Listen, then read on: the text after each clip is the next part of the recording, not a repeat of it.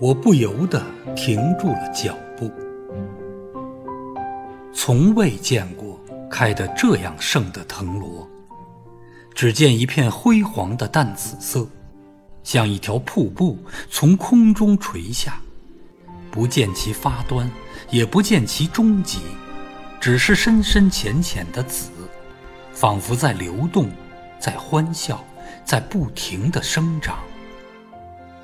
紫色的大条幅上，泛着点点银光，就像迸溅的水花。仔细看时，才知那是每一朵紫花中的最浅淡的部分，在和阳光互相挑逗。这里除了光彩，还有淡淡的芳香，香气似乎也是浅紫色的，梦幻一般。轻轻地笼罩着我。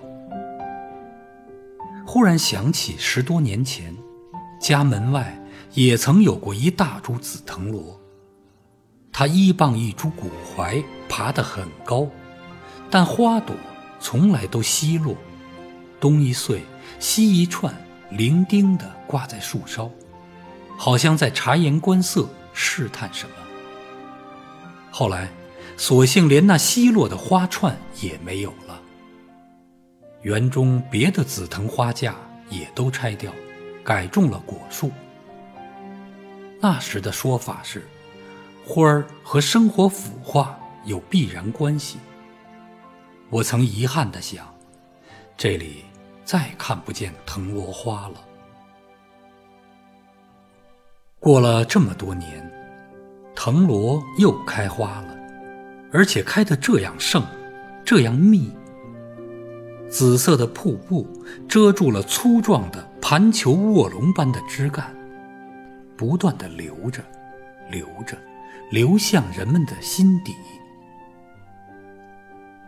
花儿和人都会遇到各种各样的不幸，但生命的长河是无止境的。我抚摸了一下。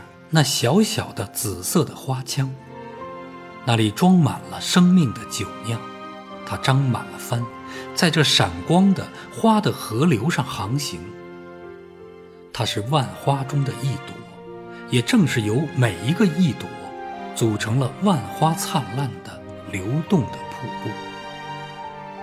在这浅紫色的光辉和浅紫色的芳香中，我不觉。加快了脚步。